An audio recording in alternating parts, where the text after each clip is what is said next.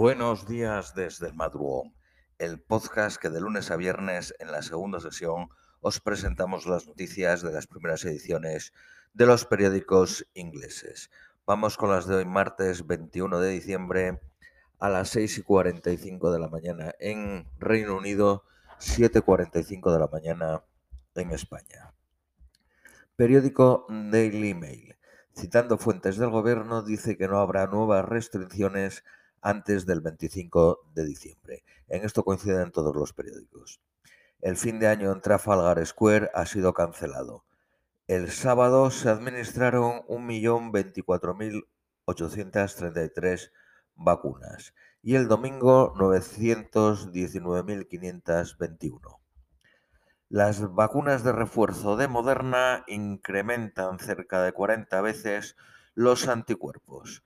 El 50.4 de los británicos ya tienen dosis de, refuerzo. Algunas clínicas se han visto a cerrar por el transporte de las vacunas y no disponer de ellas. Ayer se abrió la posibilidad para vacunarse a los situados entre los 12 y los 15 años para su segunda dosis, unos 75.000.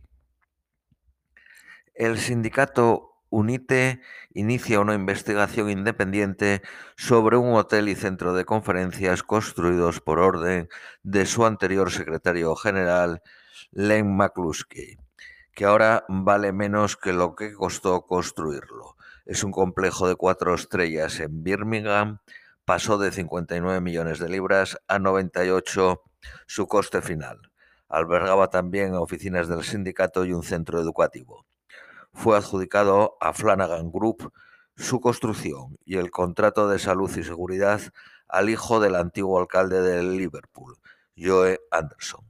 El año pasado, Flanagan y ambos Anderson fueron arrestados por corrupción no ligada al sindicato. El, sindicato dijo que el coste subió eh, porque se pagaron los precios a nivel nacional, los National Rate of Pay, y a medidas de seguridad impuestas después del incendio de Greenfield en Londres. La reina ha cancelado sus planes de pasar la Navidad en Sandringham y permanecerá en el castillo de Windsor. El miércoles pasado hubo 102.297 casos de COVID. El número de casos ha aumentado un 65%, pero las hospitalizaciones un 6% se están admitiendo una media de 864 eh, personas al día. Eh, un total de 7.982 eh, hospitalizados comparados con los 39.254 que se alcanzó el 18 de enero. Ayer hubo 91.743 casos de COVID. Unos 5.000 pubs han tenido que cerrar desde el inicio de la pandemia. China lanzó una sorprendente eh, ataque al Reino Unido alegando que Hong Kong no era una genuina democracia bajo el reinado británico. La oferta de Pret a Manger de 20 libras al mes por 5 bebidas al día ha producido 5.000 quejas, creando escasez de smoothies y bebidas frías y estresando a los empleados. Preta Manger señala que la oferta está sujeta a disponibilidad y las quejas suponen menos del 1% de los suscriptores. El Departamento de Salud estima que más de 200.000 trabajadores del National Health Service, 103.000 de los trusts y 105.000 de los domiciliary care workers permanecen sin vacunar. Solo 54.000 aceptan vacunarse en caso de que pierdan el trabajo. Otros 126.000 lo dejaría. Periódico eh, Daily Telegraph.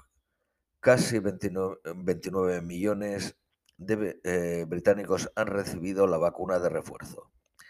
El número de casos de Omicron llega a 41.250. Según el Daily Express, llega a 45.145 con 12 muertos y 11,4 hospitalizaciones. Las visitas a las High Street Shop, las tiendas en las calles comerciales, aumentó solo un 0.5% la semana pasada.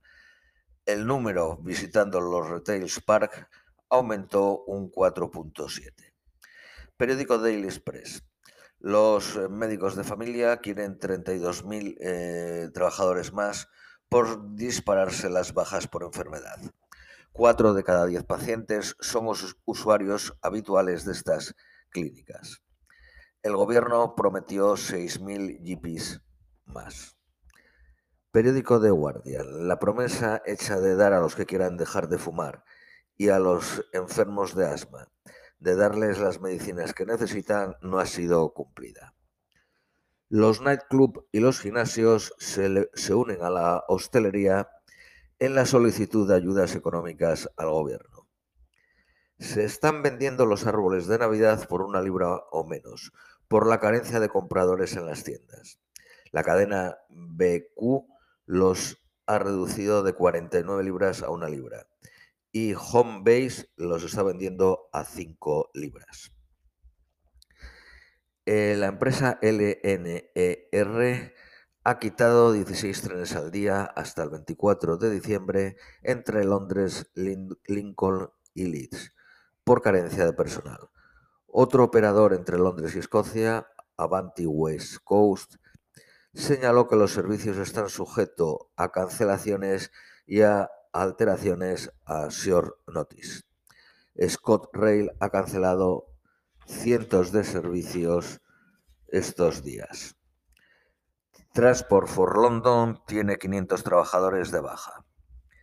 El opositor venezolano Juan Guaidó está cerca de ganar el control del oro depositado en el Banco de Inglaterra, valorado por mil, en, 3, no, en 1.300 millones de euros. Finalmente, las previsiones meteorológicas para hoy martes, Londres, máxima de 7, mínima de menos 1, soleado a intervalos. Esto es todo por hoy, os deseamos un feliz martes y os esperamos mañana miércoles.